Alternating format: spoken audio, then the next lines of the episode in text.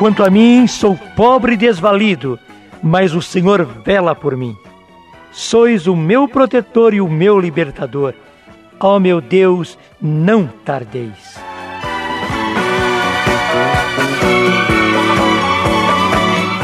Irmãos, isso é verdade e nós podemos dizê-lo de coração. Quanto a mim, sou pobre e desvalido. Realmente, nós somos pobres e desvalido, mas o Senhor vela por mim.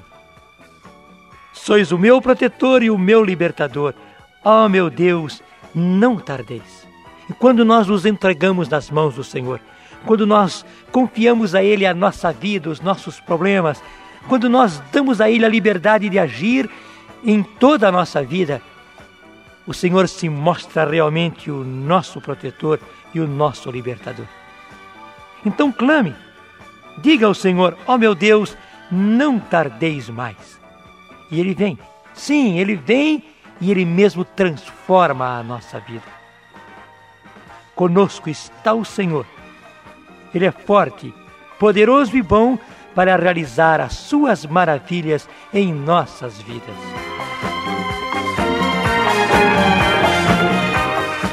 E nós estamos experimentando a linda aventura de uma vida nova.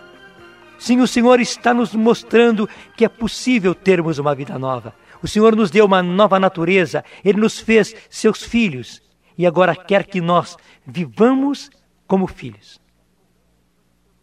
Nós estamos na carta aos Efésios e vamos penetrando hoje no capítulo 5. E eu convido você a pegar conosco Efésios, capítulo 5.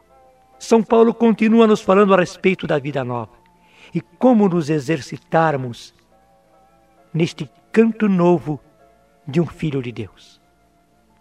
Efésios, capítulo 5.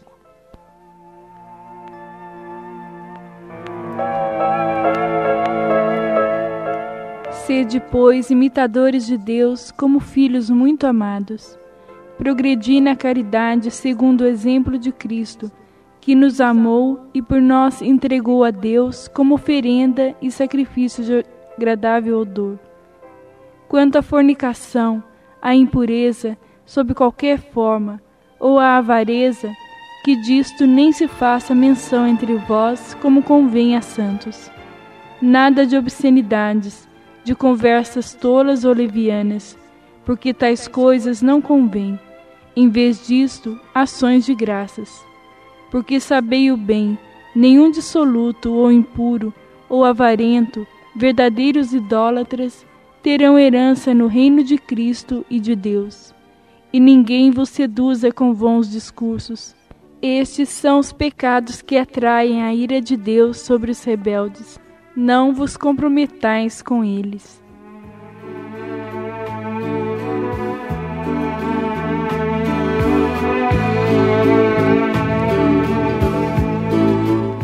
E para a vida nova, irmãos, São Paulo nos coloca um maravilhoso exemplar. Ser, pois, imitadores de Deus como filhos muito amados. O filho imita o pai. E é preciso que nós imitemos também ao nosso pai. E ele nos dá toda a possibilidade. Sede, pois, imitadores de Deus como filhos muito amados. Progredir na caridade. Não é apenas amar, irmãos, mas a possibilidade de progredir no amor. E o Senhor quer que isso aconteça conosco. Progredir na caridade, segundo o exemplo de Cristo, que nos amou e por nós se entregou a Deus como oferenda e sacrifício de agradável dor. E o versículo 3 vai entrar em fatos bem concretos. Quanto à fornicação, à impureza, sob qualquer forma, a avareza, que disso nem se faça menção entre vós, como convém a santos.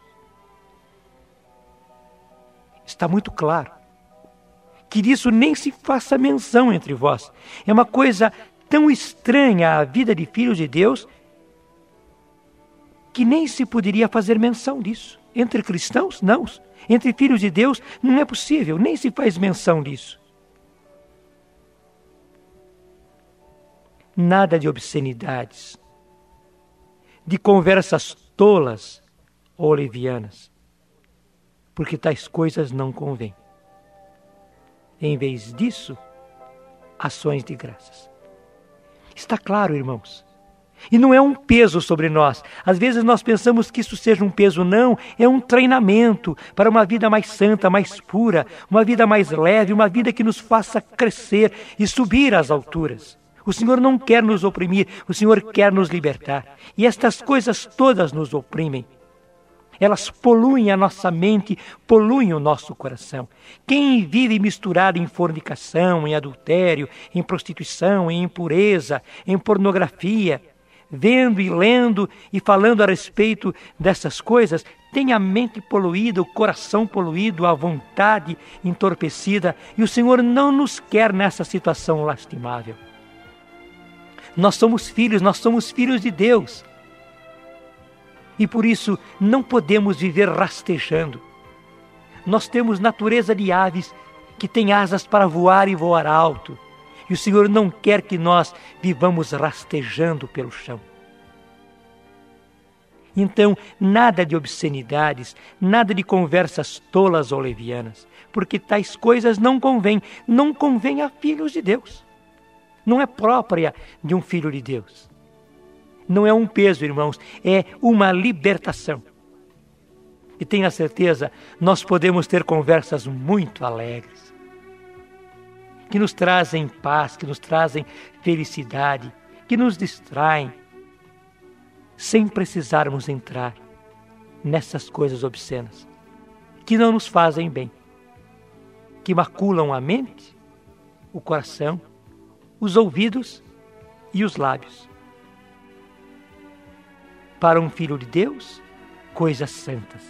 É isso que o Senhor quer para nós. Ele só quer o nosso bem.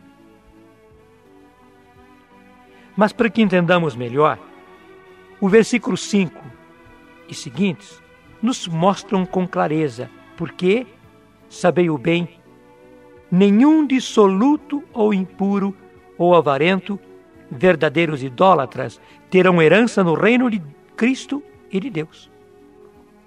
Está claro, irmãos, não terão herança no reino de Cristo e de Deus.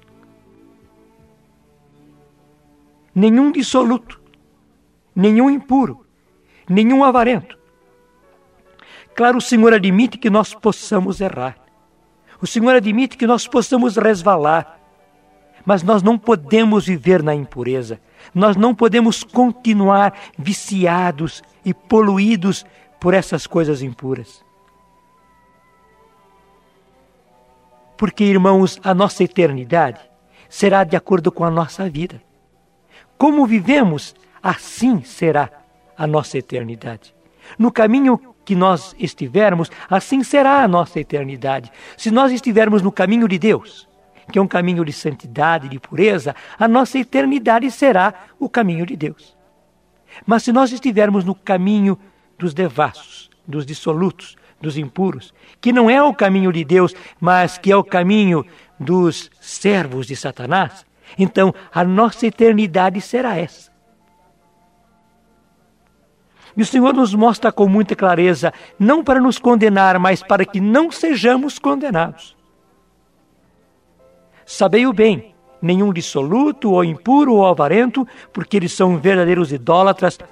Eles vivem adorando a si mesmos, adorando ao próprio corpo, adorando ao prazer, adorando ao sexo, adorando ao dinheiro. Então são verdadeiros idólatras e porque adoram essas coisas, viverão eternamente na adoração que eles escolheram para essa vida. Então, nenhum deles, diz a palavra de Deus, terão herança no reino de Cristo e de Deus. E acrescenta ainda mais com muita sabedoria no versículo 6: E ninguém vos seduza com vãos discursos. Esses são os pecados que atraem a ira de Deus sobre os rebeldes. Não vos comporteis como eles. Irmãos, está claro ninguém vos seduza com vãos discursos. Diante do que nós falamos, muitas pessoas vêm com mil histórias, mas isso é exagero, não é assim, nós não podemos levar a este esta radicalidade, a este limite. Não, que ninguém vos seduza com vãos discursos. Esses são os pecados que atraem a ira de Deus sobre os rebeldes. Nós temos toda a possibilidade de obedecer. O Senhor, inclusive, nos deu uma nova natureza. Nós podemos obedecer. Agora, aqueles que são rebeldes e se obstinam em viver de uma maneira velha, na malícia, na obscenidade, na impureza, esses mesmos estão cavando a sua condenação. Portanto, que ninguém vos seduza com vãos discursos. Esses são os pecados que atraem a ira de Deus sobre os rebeldes. Não vos comprometais com eles. E nós diríamos, palavra do Senhor. Não é palavra de homem, é palavra do Senhor. E aqueles que estão abertos ao Senhor vão aceitar isso de coração alegre. Nós encontramos, às vezes, irmãos, pessoas que, através de algum movimento, se converteram, graças a Deus, mas que se obstinam numa vida velha e querem viver uma vida velha, querem contar todas as piadas, ter todas as conversas, ver todas as revistas e acham que a coisa mais natural, inclusive dizem que os cristãos devem ser muito normais, iguais a todo mundo, e é um engano. O sal é sal, o fermento é fermento, a luz é luz. E nós não podemos nos misturar, não porque sejamos mais, mas justamente porque a única maneira do, do sal salgar é sendo sal. A única maneira do, do fermento fermentar é sendo fermento.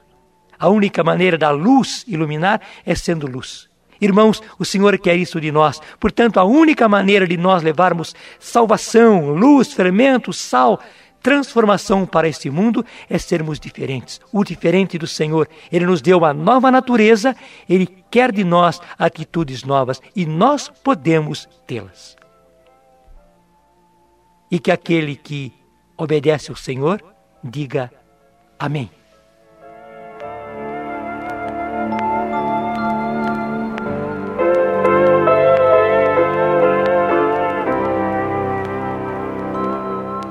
E nós queremos agora orar, irmãos. E queremos abrir o nosso coração à prece. Porque nós nos sentimos fracos. E temos errado muito. Mas o Senhor é bom ele vem em nosso auxílio. Coloque também nas mãos do Senhor todas as suas aflições, os seus problemas, as suas contrariedades. Ele é Pai. Ele nos ouve e Ele nos atende.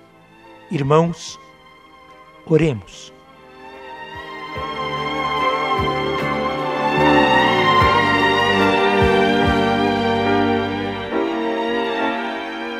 E nós colocamos, Senhor, em tuas mãos todo o nosso ser, todas as nossas dificuldades, todas as nossas incapacidades, Senhor. E tu sabes, Senhor, quantas vezes nós já pecamos em relação a essa palavra. Quantas vezes, Senhor, tivemos conversas tolas. Quantas vezes, Senhor, falamos coisas vãs que não edificaram aos nossos irmãos. E nós queremos, Senhor, daqui para frente, assumir uma posição nova fazermos uma opção agora diante de Ti. E pedimos, Senhor, dá-nos uma linguagem nova. Que possamos, ao estarmos juntos com os nossos irmãos, darmos graças a Ti, compartilharmos a Tua palavra, crescermos juntos, ao invés de nos alegrarmos com coisas vãs e tolas. Nós queremos, Senhor, pedimos para isso a Tua força que o teu Espírito opere em nós, ó Senhor. Amém.